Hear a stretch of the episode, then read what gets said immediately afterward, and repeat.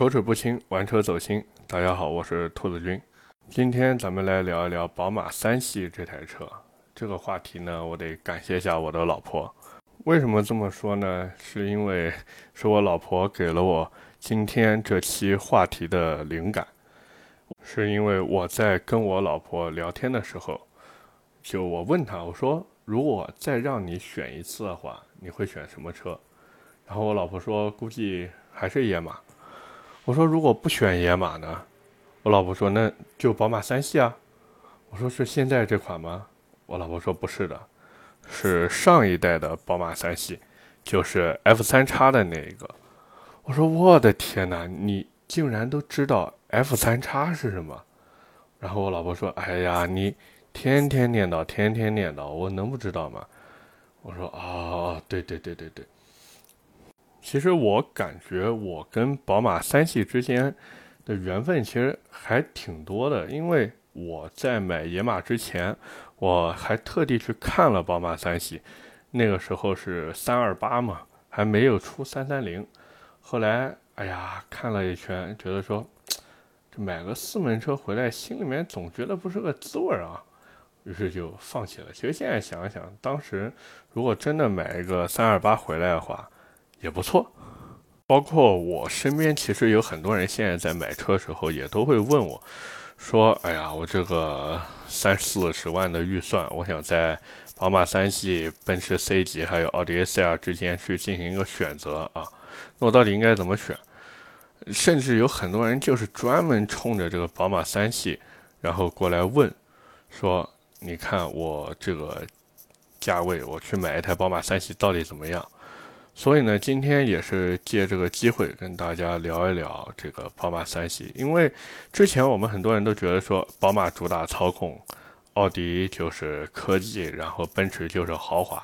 反正我们把奔驰 C 级这种很多人都不会联想到运动性的车给它放一边，就讲奥迪和宝马。因为宝马操控大家都知道好嘛，那奥迪蹦直线也很强嘛。所以我们今天主要还是就宝马三系先来聊一聊。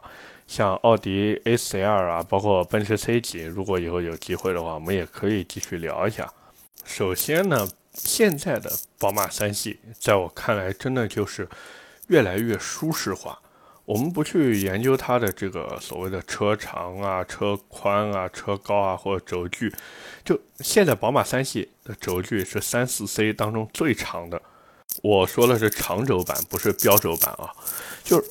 宝马现在给我的感觉就是，它把运动化的东西全都放到了 M 上面，就不管是 M Performance 还是 M Power，那 M Performance 在三系上面就是 M 三四零 M，但是国内现在没有。那么 M Power 呢，就是 M 三嘛，最近也是新出新上市，很多人都订车了。但问题就是 M 三价格居高不下，对吧？很多地方都要加价，性能被弄得越来越贵。但是呢，这也怪不了宝马。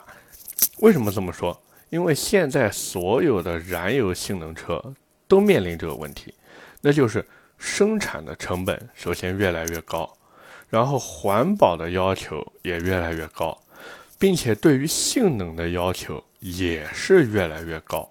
就最起码你的性能不能比以前差，而且还有一个最关键的，销售压力越来越大。那么为什么这么说？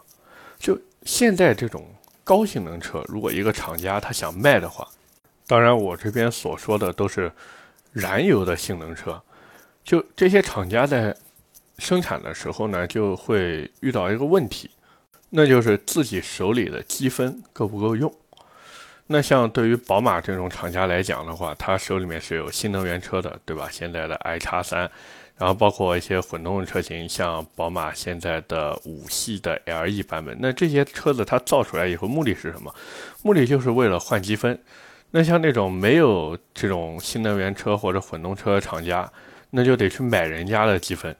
就比如说曲高和寡的路特斯，也就是英国的那个嘛，呃，也有人叫它莲花啊，它的 Evra 到国内。卖九十七万，我的天，裸车价哦，落地一百多万哦，就这种高性能车，看上去价格不低，包括它相对而言的单车利润其实也不算很低。但是你要算一个账，你算一笔账，就是这个车如果它厂家想上市售卖，它是不是要造新能源车？它是不是要造混动车型？那有的他还要去买积分，这些都是什么？都是成本。就尤其是有的厂家，他包括宝马也是，他明明知道这个车可能真的卖不好，但他还是要去造。为什么？因为 M 系列它不能少啊，它少了 M 系列，它就不是宝马了。所以哪怕 i 叉三卖不掉，哪怕五系的 LE 版本卖不掉，他们还是要去造。就宝马其实他知道这些车卖的会很烂，但是相比之下，只要走量的车型能卖得好，那么对于宝马来说还是赚钱的。那什么是走量的车子？你就拿宝马来说，那肯定就是三系和五系，包括叉三和叉五这四台车是标标准准的走量车。三系主打入门市场，五系来个进阶，叉三也是入门的。叉五来进阶一下，因为为什么这么说？再往上，你想叉五再往上是啥？叉七，五系再往上是啥？是七系，七系是跟奔驰 S 级和奥迪 A8L 去竞争的。真到这个价位，我们就说奥迪 A8L 先不谈啊，就如果你有钱去买奔驰 S 级，我们不讲这一代，这一代确实太拉垮了，太丑了。但是上一代，上一代的奔驰 S 级。摆到你面前和上呃现在的，我们就讲现在这大鼻孔的这宝马七系摆在你面前，你钱都够，你会选哪个，对吧？所以七系打不过 S 级是很正常的一件事情。当然现在不一定了啊，现在新 S 级出来真的，啊，我实在有点不能理解。然后包括叉七也是的，一个七座的大型 SUV 放在那儿，哎，那个那个车。我老板之前开过，回来之后也跟我们说，他其实还是更喜欢宝马七系。那三系、五系、叉三、叉五，宝马是用它来赚钱的，对吧？那它既然能靠这些车子去赚钱，那也可以贴补一下新能源那边亏掉的钱，这样也从另一个方面能养活旗下的这些高性能车，同时呢，也给宝马自己赚点口碑。这就是宝马现在打的一个算盘。所以对于宝马车厂来说，这笔买卖怎么做都不亏，但是，一旦到了销售端，哎，你会发现就不一样了。为什么这么说呢？就假如你最近去，呃，我们不说一两个礼拜啊，我们可以时间线拉长一点，就是最近一两个月的时间，或者说从过完年到现在，你如果去，不管是奔驰也好，宝马也好，还是奥迪也好，你去看过这些高性能车，你会发现。在 4S 店里面的时候，基本上都要加价。那么为什么会加价呢？很多销售就会跟客户说：“哎呀，那现在这个芯片短缺，我们这个车子没有芯片用了，那货源就少了。货源少了以后呢，自然奇货可居嘛，对吧？大家都想要，那我们只能加价销售了。我们这个拿货成本也很高啊。如果你觉得销售是在骗你，那我真的要为他打抱不平了，因为确实是这个样子的。就我们先说厂家那边啊，厂家那边现在其实非常精明。为什么这么说？就如果你想去买这种高性能车，就我们是指 4S 店去向厂家进货，不是说我们客户去买这个高性能车。就厂家在给 4S 店发货的时候，他会强制搭配一些不好卖的车型去给 4S 店。这种感觉有点像什么呢？像我们去买劳力士的，比方说，比方说去买劳力士的绿鬼，那假如店里面有现货的话，那他肯定会是营业员肯定会让你去搭一块其他的表嘛。或者像你去爱马仕买包，那很多那种热卖的包，比方说康康啊这些，那爱马仕的营业员也会让你去配货。为什么？就是因为想要的人多，然后店里面的货也少。所以，4S 店在向厂家拿车的时候，就像我们去买这些奢侈品啊，或者这些，不管是手表也好，包也好，就这些东西，就 4S 店其实也挺弱势的。在这个时候，就他们如果想拿这种高性能车，就必须要再拿一些那些不好卖的车。比方说，呃，我们拿奔驰来举例子啊，这个里面的具体车型，我只是用来举例，呃，不代表实际的情况。那假如一家奔驰 4S 店，它有 AMG 的经销权限，它比方说我想拿一台 A45S，那很可能就要搭配几台奔驰的 B 级回来，就是那个长得和大众途安有点类似的车。就是你说它是两厢车吧，呃也算；你说它是 MPV 吧，哎也算。反正就这么一个打酱油的一个家用车，那车现在基本上就没有什么人去买。但是呢，4S 店也必须要进过来，就是为了那台 A45S，不然的话 A45S 就没指望了嘛。那么你 4S 店拿过来之后怎么处理，那是自己的事情。就是那个不好卖的奔驰 B 级，就你不管是。平价丢给二网也好，或者是亏钱把它出掉去，把这个资金再收拢回来也好，就车子出了厂家就已经算卖掉了嘛。那么销量反正厂家那边也能完成了，4S 店这边的话就需要去买 A45S 的这部分客户，把他这个亏出来的钱给摊平一下。因为 4S 店开门做生意，开店做买卖，他不可能做亏本的生意啊，对不对？所以加上厂家那边也确实没有车，就使得如果 4S 店，就比方说 A45S 或者 A45，甚至是国产的 A35L，你现在去奔驰的 4S 店问的话，他都是要你加价的。就现在实际情况就是这个情况。那我也不是说在帮 4S 店洗地或者什么。就是作为 4S 店，如果他平价就按官方指导价去卖给你这台车的话，它大概率是亏钱的。包括不止这种性能车，但凡你看市面上要加价的那些车子，其实本质就是这么回事儿。那回到宝马这边，其实也是一样的。哪怕你去找二网买车，基本上也是要加价。但是好处就是，有的时候你找二网加一点钱呢，或多加一点钱。你能搞到现车，但是你要是在 4S 店的话，哪怕你加再多，他可能还是要排单，因为他们有这个流程要走嘛。当然了，如果你想不加价，还能再便宜一点去买这种性能车的话，现在有一个方法就是走留学生回国有个免税的政策。像我们公司新来那个小伙子就买了一台 A35L，它价格非常非常的便宜，但是呢。走这个渠道去买车的话也有缺点，第一个不能选配，你只能选一个颜色；第二个提车的时间遥遥无期，等几个月那都是跟闹着玩一样，并且最关键的一点，他只能买国产车。哎，我就很疑惑，因为之前传谣在看的时候，他是可以买进口车的，但我不知道为什么到新来的小伙子这边的话，他只能买国产车了，就。最后就使得他只能去选择一个 A35L，因为不选 A35L 的话，他只能选比方性能好一点的330或者 A4L，对吧？或者奔驰的 C300L。然后他那次跟我说他买 A35L 的时候，我也问他，我说如果给我的话，我可能真的会去选 330i，为什么你不选 330i，或者是买一个 A4L 的四五四驱版呢？然后他又跟我说他不喜欢奥迪。然后宝马那时候去看过了，三三零 i 什么都好，就是比 A 三五 L 长。他说我玩小钢炮，我这一寸短一寸爽。你三三零 i 再怎么说也是个 B 级车呀，对吧？所以就选了 A 三五 L。那么回到宝马三系这个话题上来说的话，我们都知道现在宝马三系的价格其实回收的非常非常的厉害，它基本上没有什么优惠能给到你。像现在很多地方能给到你八个点左右的优惠就已经谢天谢地了，然后你如果是买个三二五的话，那可能也就六个点、七个点，甚至只有五个点的优惠。所以现在宝马三系的价格就给我感觉有一种迷之坚挺。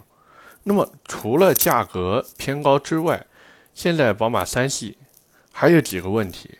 第一个，它不只是说车子变长了，就比 F 三叉那一代变长了，关键它还把后面的防倾杆给减配了。那这个东西从我个人角度来说，它虽然可以自己再去装，但是我自己装不装取决于我，你给不给我这又是另一回事儿，对吧？说白了就是你宝马，尤其是华晨宝马，你现在态度到底怎么样？就凭什么人家海外版就有，那我们这个国产化之后就没有呢？就包括你说操控性这方面，现在的宝马三系，我真的我每次开我都感觉是什么？就是我尤其是在高速过弯的时候，那个方向盘给我的反馈是，哎，没问题，走你的。然后那个避震就在一边。跟我说：“哎呀，不行不行不行，你不能这么快，不能这么快。就现在那个避震真的太软了，就软到它为了所谓的舒适度，然后去降低了很多的支撑性，以至于在过弯的时候真的越来越没有信心，越来越没有信心，然后你就只能踩刹车。那么可能有的朋友说，那我可以改啊，对吧？我给他换一套支撑性好的避震器。”我把缺掉的防倾杆给它装上，我甚至是去把机舱里面加一个顶坝，然后包括底坝、包括底盘的一些，呃，比方说杯饰啊，包括井子架这些，我都全给它装上。OK，没有问题。但那个算是改装。我们现在先说原厂的这个东西。呃，再一个就是，我觉得现在宝马三系的，包括它三二零也好，三二五也好，它的可玩性真的越来越低。宝马现在其实很聪明，它在标号上面就给你弄得越来越大嘛。你像现在的三二五，其实就相当于 F 三叉系列的三二零，那现在三二零其实就相当于过去的三幺八。它把现在数字弄大，让你心里面觉得说，哎呀，我买赚了，我买赚了。实际上怎么回事？大家心里面都清楚，对吧？我们说一说它为什么现在可玩性越来越低啊？因为之前宝马的一家御用改装厂叫曼哈特。英文名叫 Manhart，M-A-N-H-A-R-T，他发了一个声明，说二零二零年六月之后生产的车型都不能再刷 ECU 了。为什么呢？因为给锁上了他的那个 ECU 电脑。但是在二零二零年六月之前生产的车型不会受到任何影响，包括宝马旗下的 Mini 也是这个样子。当然了，这个主要原因其实也不能怪宝马。这个锅其实应该是博士来背，为什么这么说？因为博士出了现在的三核平台，这个就相当于我们电脑的 CPU 那个样子。那它这个三核平台就是有三个核心嘛？我们电脑的那个 CPU 它有四核的、六核的、八核。哎，博士这个给汽车用的是三核的，它针对这个三核的 ECU 进行了一次更新。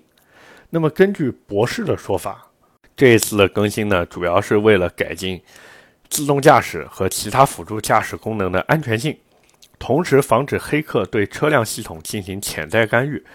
这个锁定程序啊，已经引入 ECU 的引导加载器当中，并在处理器级别上实现。那么，这是官方说的一个形容。说人话呢，其实就是你们这些车子都不要再刷 ECU 了，刷不了了，我给锁上了。啊，你要是真想刷，你就先想办法怎么撬锁吧。至于能不能撬得开，那看你自己的本事，对吧？你要是本事够高，你能把它撬得开，那算你牛。你要是撬不开，那不好意思，老老实实用着吧。那么除了这个锁 ECU 之外呢，还有一个问题，就是现在320和325他们是都给用上了 B48B20C 的低功率机头。那么这个机头呢，有几点啊？第一个。我们先说三二五，三二五之前用的是 B 四八 B 二零 D 的机头，那么这个 B 二零 D 后面的 D 其实就代表是高功率的意思，那么 B 二零 C 后面 C 其实就是低功率的意思。哎，宝马当时为什么要给三二五用高性能的这个机头呢？其实就是因为那时候低性能的发动机产能不足，反而这个高性能的呢，哎，造得多。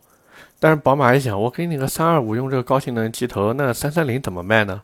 对吧？于是他们就通过程序，把这个发动机的输出功率啊这些都给锁住了。就换一句话说，就是早买三二五的人，其实他占了一个便宜，并且那个时候也没有说博士把这个 ECU 给锁上，就很赚，你们知道吧？这真的就是早买早享受。但是现在呢，三二五也好，三二零也好，他们用的全都是 B 四八 B 二零 C 了。等于说，你现在即便买一个三二五回来，你什么性能啊、什么动力啊都不要想了，你就是一个买菜车。你用宝马的思路去想的话，就是你想要性能，你最起码去买一个三三零 i。但是回头你看看三三零 i 多少钱，对不对？价格又贵，货还少，买的都是真爱。所以换个思路想想，如果真的去想玩三二五的话，哎，去二手车市场淘一个二零二零年六月之前生产的车型，哎，是不是可以啊？所以，如果你真的想玩这一代宝马三系的话，这是一个好方法。那么，我们再聊一下，就是这个 B 四八 B 二零 C 机头啊，它还有个问题，就是它因为是低功率机头嘛，属于一个买菜版本的，所以它把排气气管给集成到了缸盖上面。那么还取消了低温的冷却水壶，这就使得这台车的性能极限，或者说这颗发动机的性能极限特别的低。然后由于它的低功率机头和高功率机头的硬件不一样了嘛，就使得你刷 ECU 提升动力的风险会非常的大。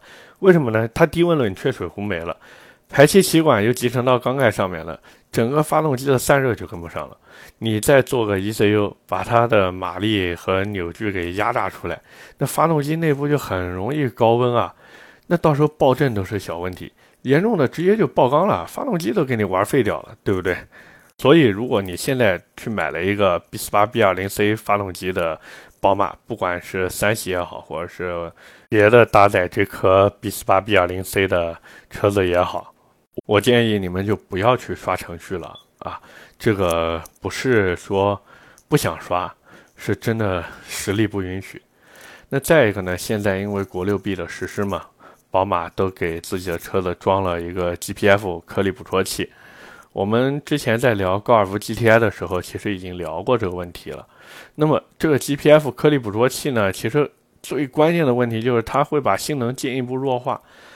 但是可以解决，就是把头段排气的头段和前管都给换掉就可以了。甚至你可以单换前管，反正不管怎么样，你把那个 GPF 给取下来，那么对于你的性能呢，能提升一点点，但是也就是那么一点点了，就不多。所以相比之下，如果你真的想玩宝马的话，我是真的很推荐你去买末代的 F 三叉的三系。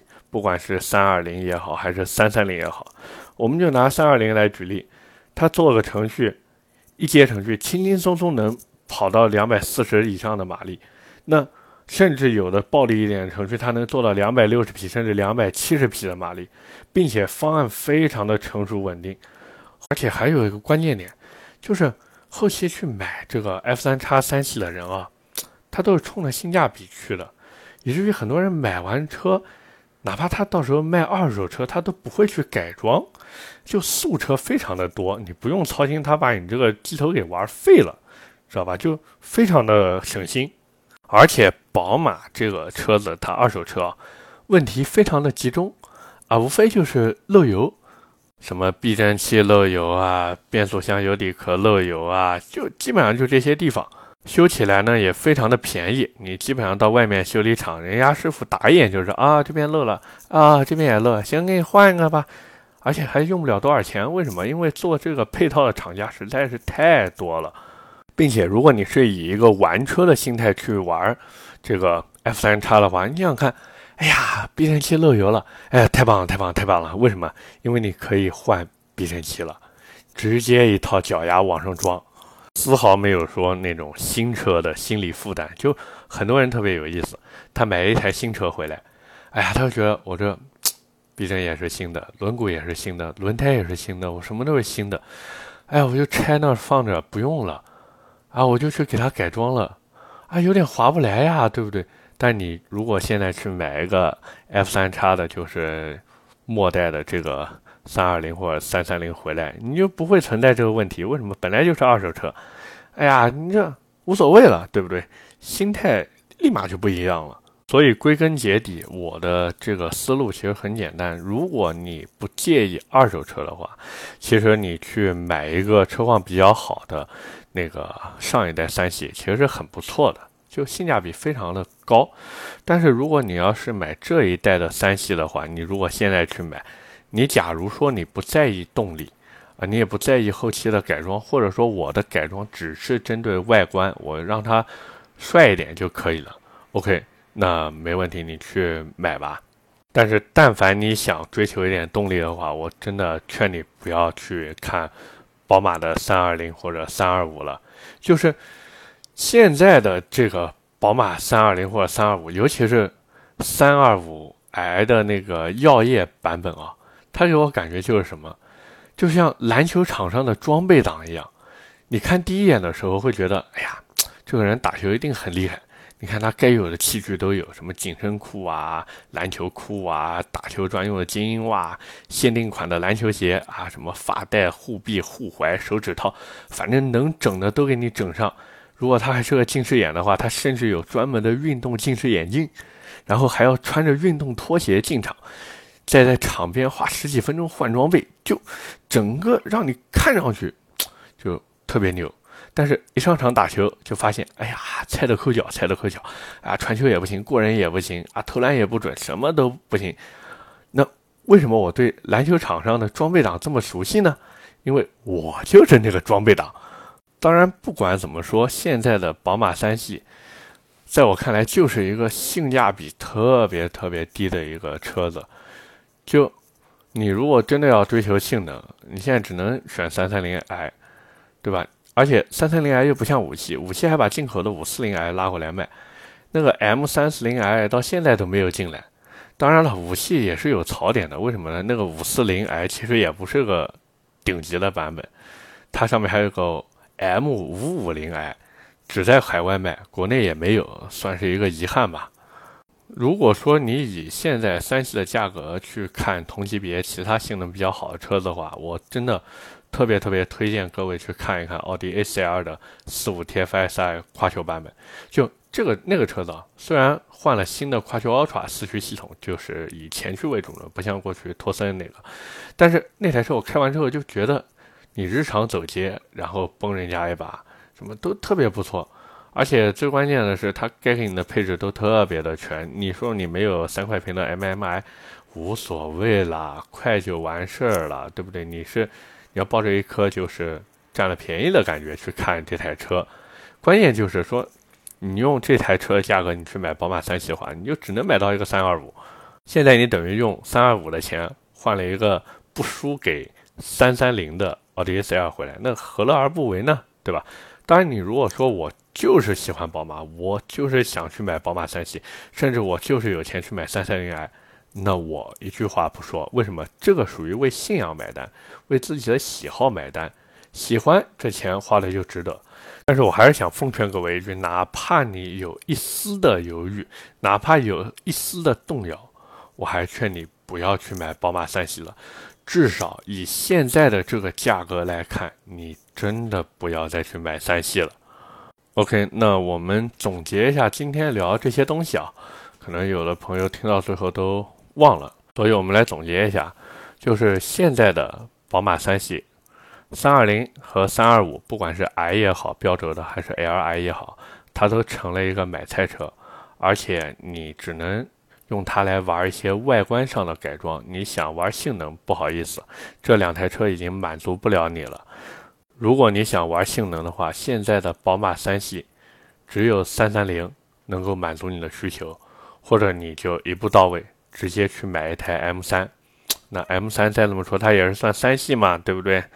再一个就是，如果你想以同价位去看一下别的品牌车的话，那么我比较推荐奥迪 A4L 的顶配，那个车现在性价比确实不错。当然，我也知道很多朋友在看完这些 BBA 以后呢，他也会去转头看一看凯迪拉克。